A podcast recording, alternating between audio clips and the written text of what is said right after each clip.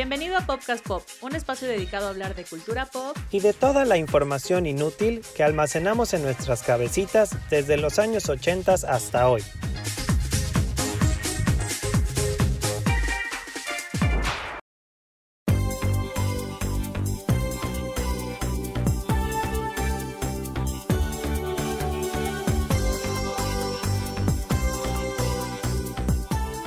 Hola, ¿cómo están? Bienvenidos a un episodio más de Podcast Pop. Yo soy Piti y estoy haciendo, como siempre, este podcast con Ingo. ¿Cómo estás, Ingo?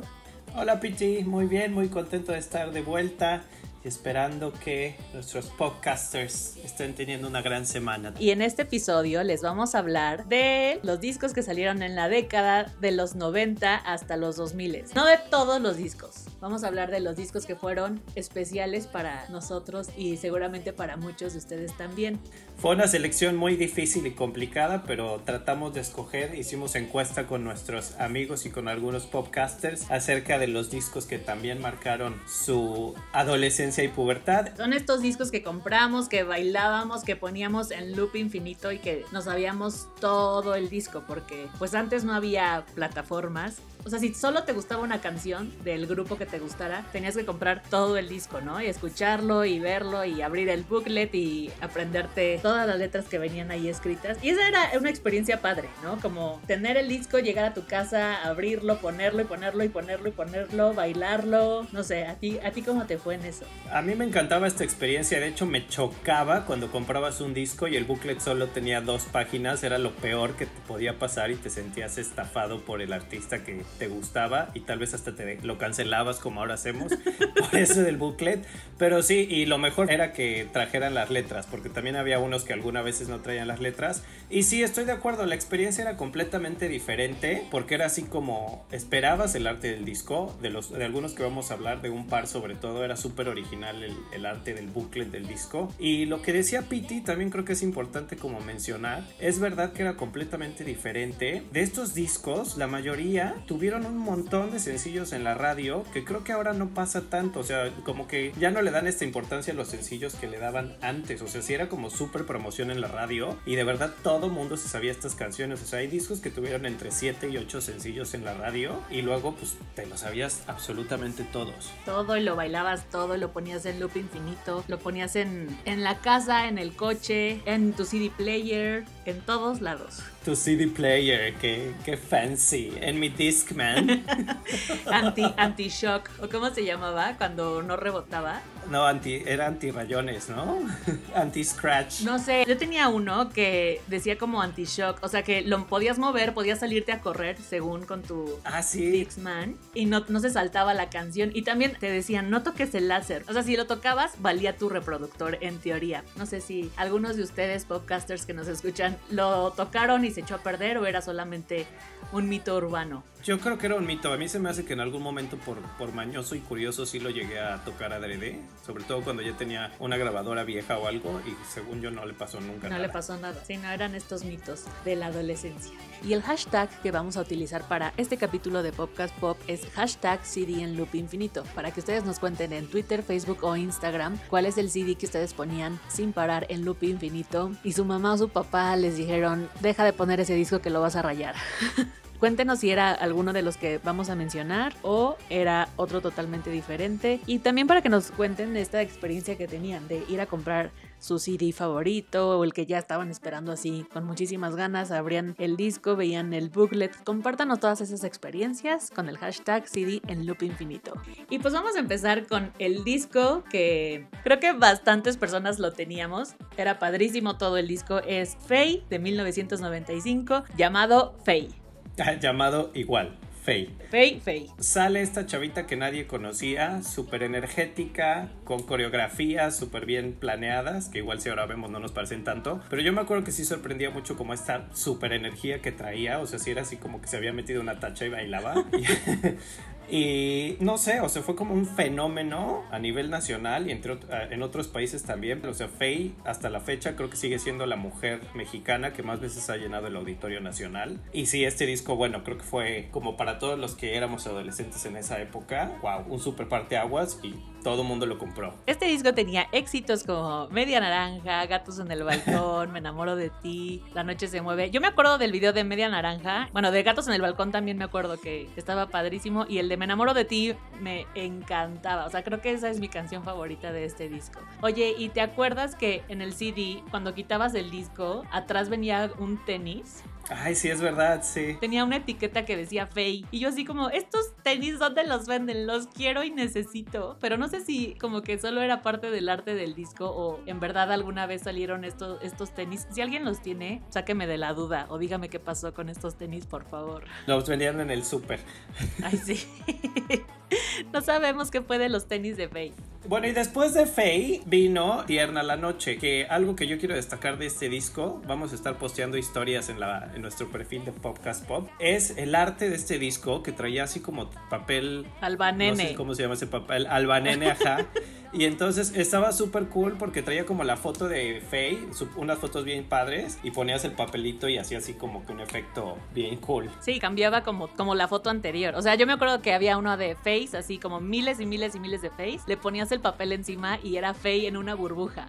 Ay, sí, sí, sí. Y el de la flor, que era como, no sé, rayos X, sí. Algo importante de este disco, tuvo más de ocho sencillos, o sea, eh, creo que fue el primer disco en México, al menos en, en pop, casi todo el disco fueron sencillos y casi todos fueron exitosos. Y pues fue con este disco precisamente con el que hizo esta gira tan exitosa, Tierna la Noche, así como la más famosa yo creo que es Azúcar Amargo y Muévelo, pero también viene Te Pertenezco, Bajo el Arco Iris, Subidón, Popocatépetl y personalmente este es mi disco favorito de Faye. Sí, Azúcar Amargo era el video todos estos años donde Faye fue la solista más importante de pop en México, creo que todo el mundo la amamos, todo el mundo nos sabíamos todo y este disco está bien, bien, bien padre. Si no lo tienen o no lo tuvieron, díganos también por qué no lo tuvieron.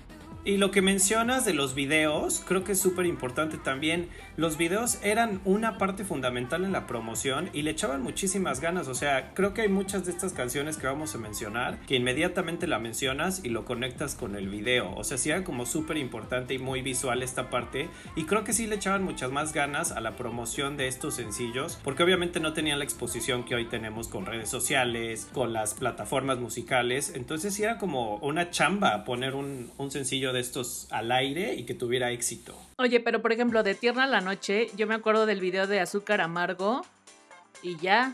No, subidón, patinando. Ah, que era patinando, es verdad. Claro, por lo Dios. Amaba, lo amaba. ¿Y qué otro? De Muévelo me acuerdo mucho de la coreografía de las agujas del reloj. Sí, sí, sí. Pero no sacó video, ¿no? No, yo creo que no sacó video. Además, Faye imponía moda, porque primero con, con el primer disco sacó las donas, que por cierto ahora están de, de vuelta, las scrunchies. Y después con el de azúcar amargo cambió las donas por mascadas, ajá, y se amarraba como camiseta, camisas de cuadro en la cintura. O sea, la neta, sí hizo como, impuso una moda súper cañona Faye, y creo que todas las chavitas se vestían así. Todas queríamos vestirnos y ser como Faye, claramente.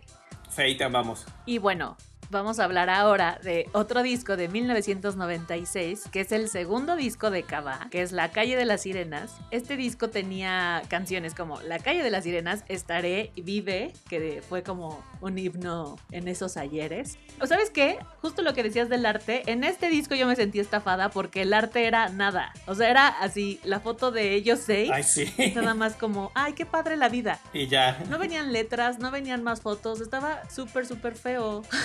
o sea, el disco, venía, el disco venía impreso como con unos girasoles, pero Sí. el booklet sí era bastante decepcionante.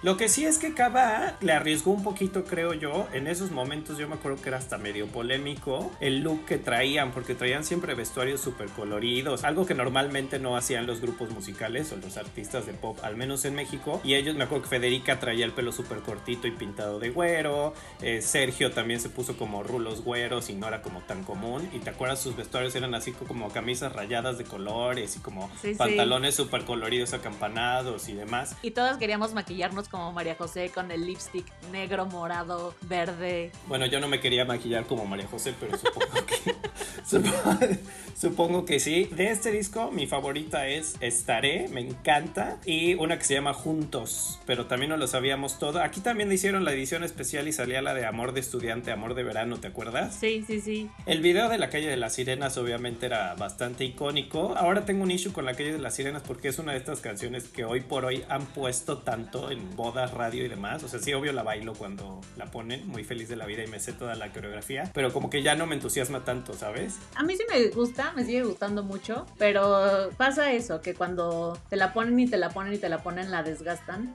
Pero, por ejemplo, hay otras canciones que te ponen y te ponen y te ponen y te siguen encantando y vamos a llegar a ese punto y te voy a decir cuál es. Ya me lo estoy imaginando. Lee mi mente, Piti.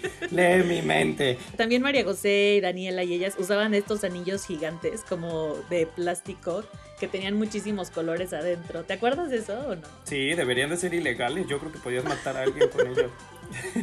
Sí, y Cava, bueno, después de esto tuvo otros discos que la verdad siempre se arriesgaron muchísimo, o sea, hicieron hasta cosas bastante locochonas en su momento. Me acuerdo que hicieron uno que se llamaba XNE, que era así como de colores, o hicieron esta canción de Esperanto que solo decía na na na na na. Y la verdad creo que sí se arriesgaban bastante y al final lo lograban. A mí Cava sí me gustaba muchísimo, sí era súper fan también. Cava lo seguimos amando. Ah. We love you. El siguiente disco del que vamos a hablar es el de Shakira, Pies Descalzos de 1990. Un disco icónico, icónico. ¿Qué canciones de este disco amabas? ¿Todas? Todas, pero tiene aparte unos clásicos, o sea, tiene antología, que para mi forma de pensar es la canción más importante de Shakira, sobre todo los que somos fans. Pero a mí me gustaba muchísimo la de Se quiere, se mata.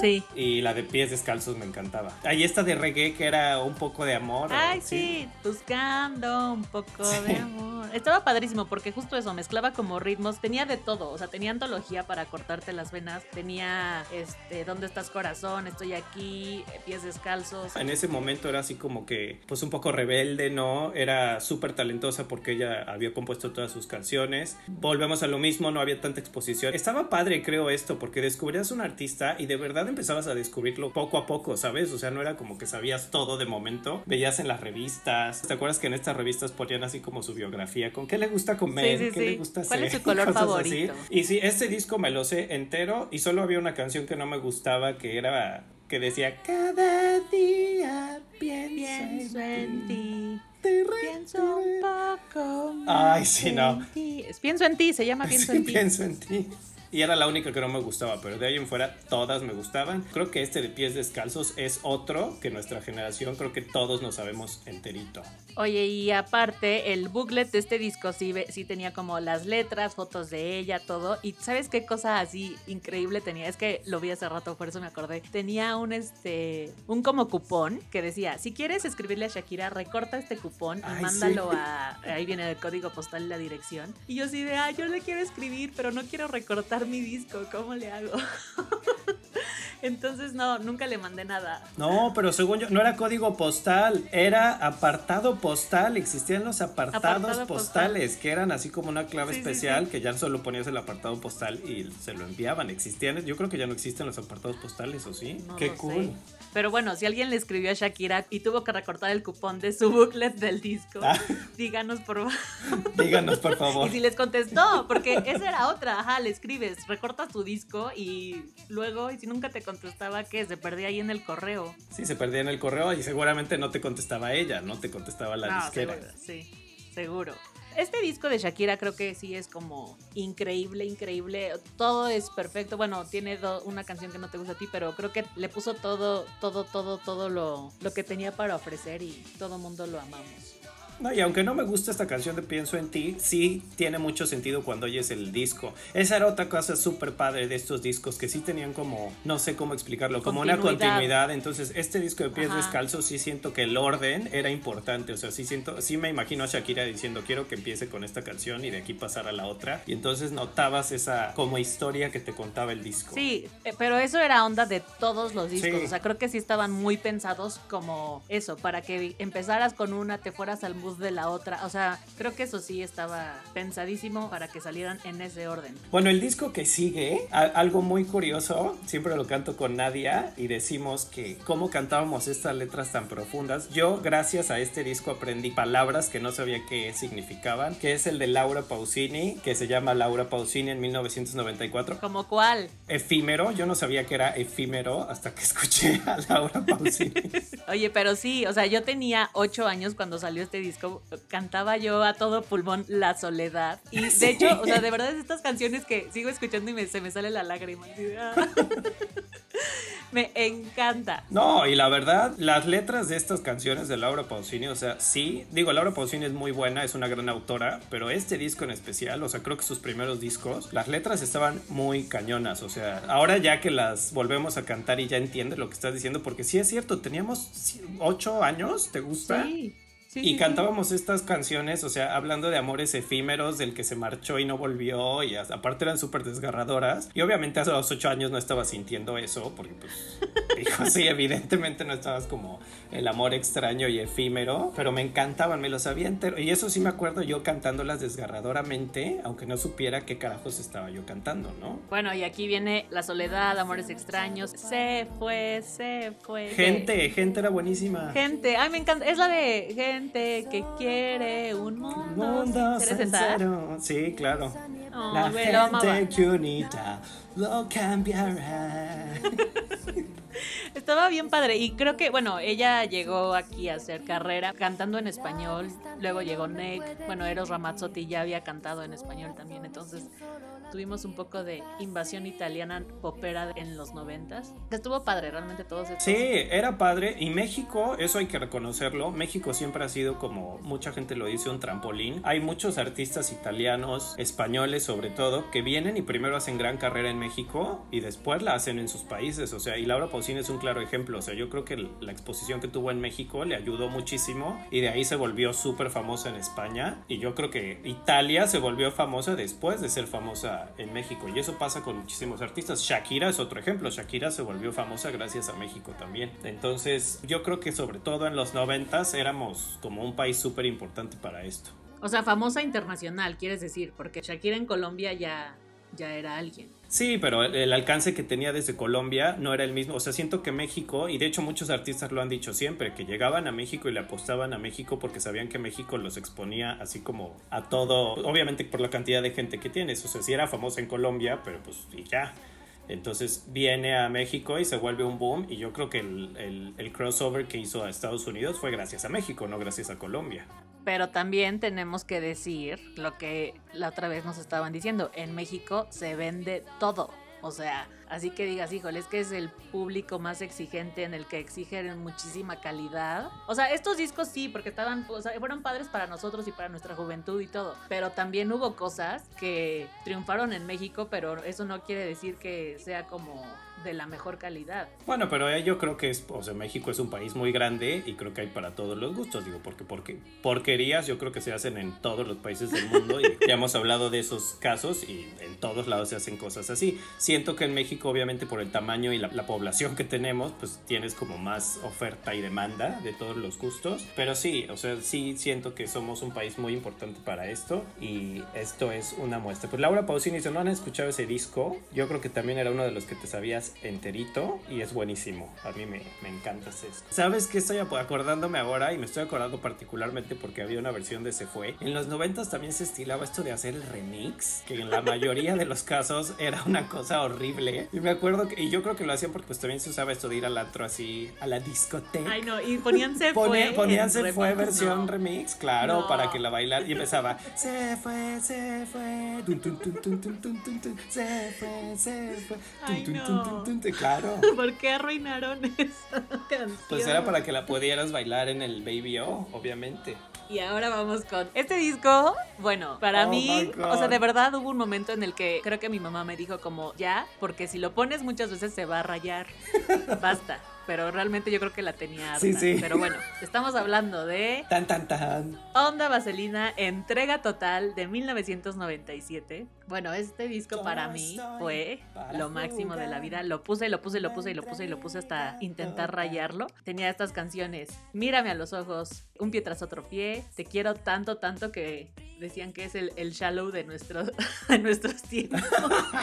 Ay, sí. Y bueno, todo este disco estaba padrísimo. Me encantaban ellos. Han sido famosos desde siempre, desde muy chiquitos. La onda vaselina llegó a nuestras vidas, pero creo que este disco fue como un regreso así padrísimo sí puedo decir que probablemente juntando años, canciones y discos, no me da pena aceptarlo, pero probablemente Onda Vaselina sea del grupo en español que más fan he sido, porque sí, desde chiquititos éramos fans de ellos. Y con entrega total pasó algo muy curioso. Estaba esta, eh, lo que hablábamos en otro podcast de las disqueras, estaba como esta competencia de disqueras. Onda Vaselina mucho tiempo estuvo con una disquera que se llamaba Melody, que no les daba tanta exposición a los artistas. Y de hecho antes de entrega total tuvieron un disco que se llamaba Hoy, que yo que soy fan me lo sé también entero. Traía una canción que se llamaba Perdón y sube y baja, pero no tuvo éxito porque no tuvieron exposición y esta promoción de los sencillos. Llega con entrega total que ya cambian de disquera y para empezar a traer una imagen súper cool como un mix entre retro y moderno. Salía Ari Boroboy con el pelo largo chino y de rosa y salían los hombres con pantalones así como, o sea, estaba como, super cool el, el, el, look, ajá, como metálico, y entonces es otro grupo que empieza a apostarle esto del look, siento que era así como, órale, está cool su, su imagen, y lo hicieron en varios discos, pero este CD en particular, o sea, yo me sé todas, absolutamente las canciones, solo hay una que no me gusta tanto que se llama Resbalándote, pero me la sé también y la canto muy feliz, pero de ahí en fuera, todas, todas las canciones de este disco me encantan. Fíjate que mencionaste Te quiero tanto, tanto, y yo me acuerdo, curiosamente, que a mí Te quiero tanto, tanto, cuando empecé a oír el disco, no era de mis favoritas, ¿eh? Sí, a mí tampoco, creo que me gustó ya cuando fui más grande, o sea, como que al momento fue, ay, no, quiero seguir bailando porque nos sabíamos letra y coreografía, quiero decir. Claro. O sea, y si nos la ponen ahorita, la vamos a bailar con toda la coreografía de, del video. Claro que sí, obvia, evidentemente. Amaba eh, Aunque muera por ti, me gustan los dos, era buenísima. Entrega total. Tus besos. Te esperaba a ti, era buenísima, te esperaba a ti. Oh my god, quiero escuchar este disco ya mismo. Y lo que hablábamos de la calle de las sirenas, que a mí ya me harta un poco, esto no me pasa con este disco, por ejemplo. Mírame a los ojos, la puedo seguir escuchando y me sigue fascinando y no me harta jamás más. Subí a mi Instagram unas stories de este disco justo porque en la parte del CD vienen impresos como objetos que eran súper padres. Venía como un, peluche, un dálmata, unos lentes. O sea, según yo eran cosas importantes. Piti tiene la teoría que, que, eran cosas importantes de ellos y que les gustaban a ellos. No sé de dónde sacó esa teoría, Piti. No, era así como, ay, ¿por qué habrán puesto esto? Seguramente les dijeron así. O sea, según yo en mi cabeza era así de, ¿por qué no van a su casa y agarran una cosa que les guste mucho y la traen y la ponen? Ay, acá. Eso pasaba en mi cabeza. Y había un vampirito y un telefonito. La gente encargada del arte de entrega total de onda vaselina, si escuchan esto, díganos qué es, por favor. Y sáquenme de esta duda eterna.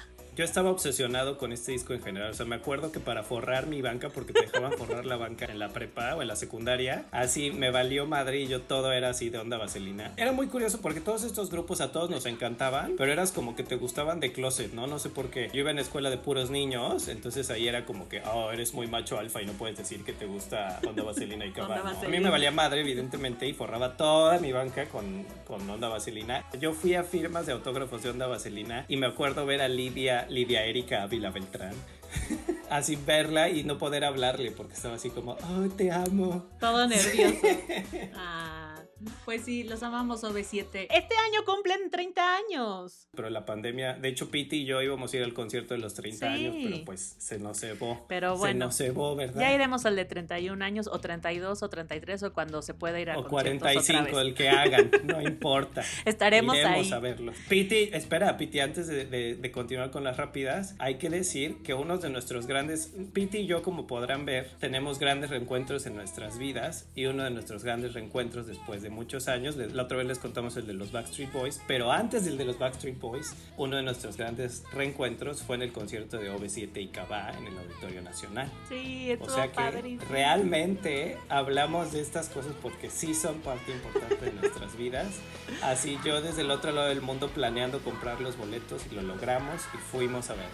Y sí, estuvo padrísimo. Fuimos de hecho al concierto número 10 de la gira que hicieron Cabá y OV7 juntos en el Auditorio Nacional.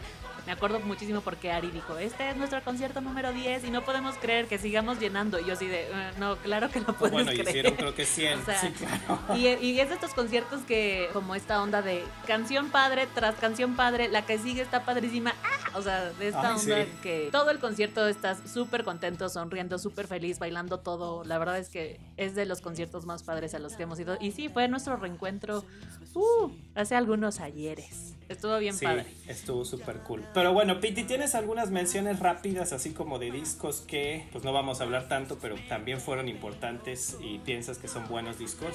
Sí, este disco, por ejemplo, me gustaba a mí mucho, el de Ricky Martin Vuelve de 1998, que tenía esta canción de la Copa de la Vida. Es que yo en ese momento estaba enamorada de Ricky Martin. Bueno, creo que todas. Y sí, Y tenía la Copa de la Vida, la bomba, Perdido sin ti, la amaba.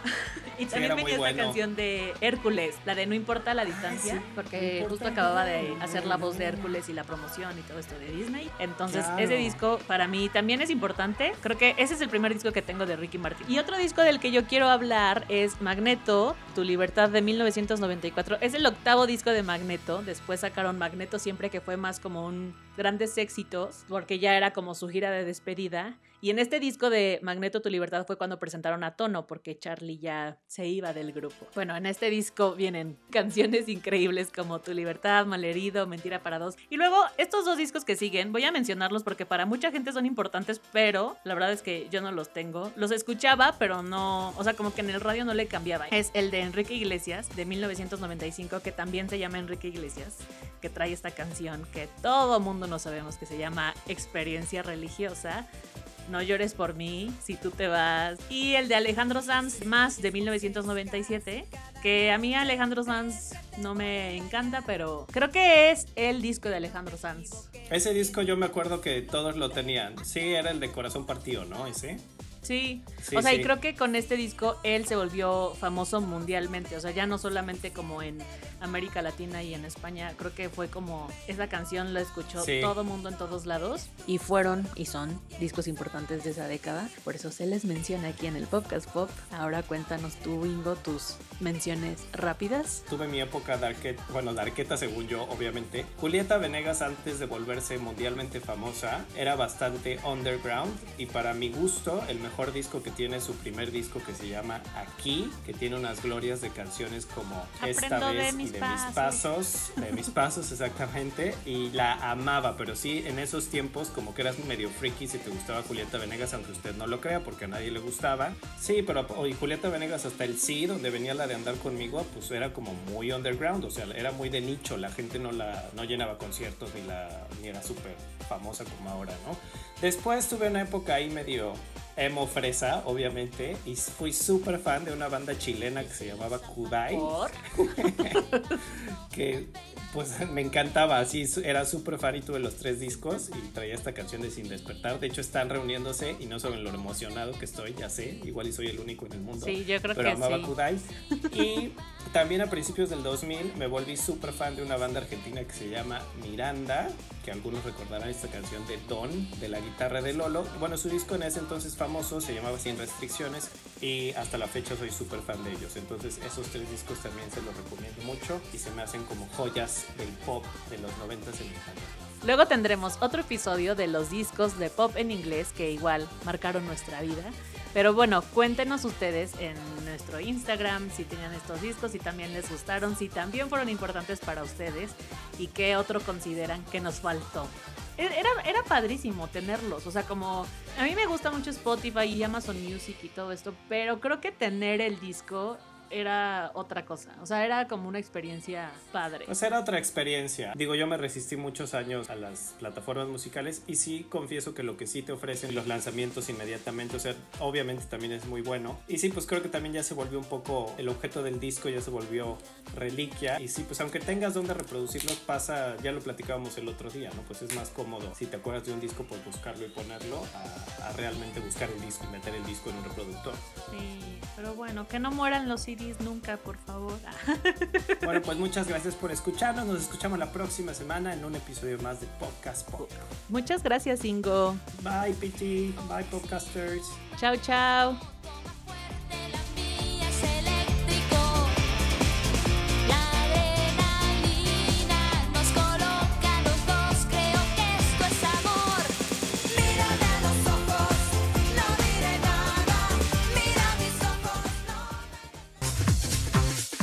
Este fue un episodio más de Podcast Pop. Nos escuchamos pronto, misma hora, mismo canal.